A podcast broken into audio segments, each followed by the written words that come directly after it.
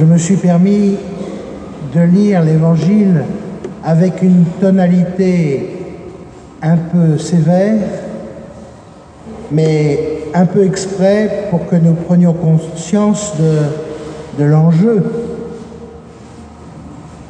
L'enjeu, c'est d'entrer dans le royaume de Dieu et de manifester le royaume de Dieu ici, maintenant.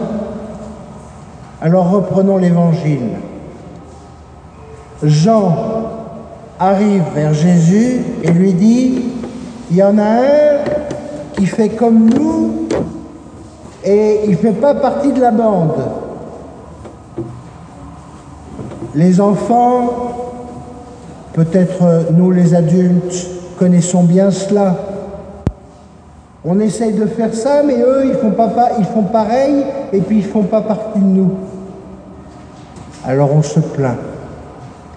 Ça, ça s'appelle la jalousie.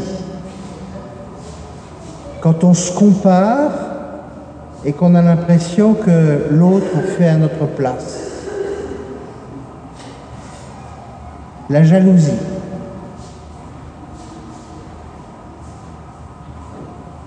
Il y a un tout petit problème parce qu'il y a un tout petit mot qui est très important. Nous l'avons empêché car il n'est pas de ceux qui nous suivent. C'est pas nous qu'il s'agit de suivre, c'est le Christ. Les chrétiens sont appelés à suivre le Christ et pas nous. Et nous avons à reconnaître que dans l'humanité, bien des hommes et des femmes suivent le Christ sans faire partie de l'Église. L'Église est plus large que les œuvres et le signe qu'elle en donne. C'est ainsi que nous sommes appelés à reconnaître et Jésus nous l'enseigne, celui qui vous donnera un verre d'eau, c'est-à-dire qui prendra soin de vous, au nom de votre appartenance au Christ, eh bien, il manifeste l'œuvre du Christ. Il reconnaît le Christ. Vous savez, pour un chrétien, nous apprenons de notre bonne éducation à donner à donner sans attendre de récompense, à être attentif aux autres, à être actif, à être acteur. Mais nous avons plus encore à faire. C'est à reconnaître en tout homme quelqu'un qui chemine vers le Christ. Et nous pouvons en être une médiation. Et ça, cela nous invite à une certaine humilité combattons la jalousie par une certaine humilité et une certaine action de grâce, de voir que l'œuvre de Dieu nous dépasse, de contempler l'humanité avec bienveillance et de découvrir que bien des hommes et des femmes cheminent en vérité vers le Christ. Et malheur à moi si ma main, mon pied, mon œil vient à m'éloigner de cette contemplation. Alors, je préviens les enfants et les adultes un peu trop scrupuleux, ne vous arrachez pas d'œil, ne vous coupez pas la main et n'essayez pas de couper votre pied. D'abord, les hôpitaux seraient effrayés de ce qui se dit à l'Église, et puis c'est pas ça que Jésus vient nous dire vraiment. La main,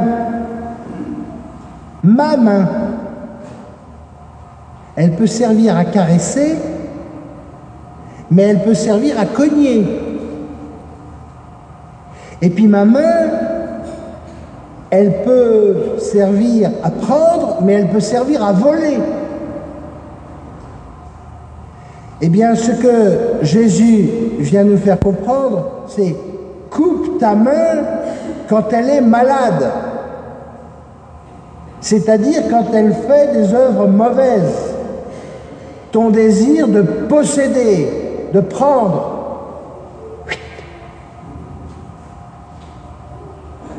Alors plus que de couper sa main, il s'agit de comprendre, de regarder dans sa vie comment j'utilise ma main? Mon pied, les plus anciens d'entre nous se rappellent des militaires qui occupent notre pays et qui tapaient du pied, qui tapaient de la botte. C'est une manière d'affirmer le pouvoir, la puissance. Et d'ailleurs, les enfants qui sont pas sages et qui s'énervent tapent du pied. C'est une manière d'exprimer sa volonté de puissance. Comment exerces-tu ta puissance?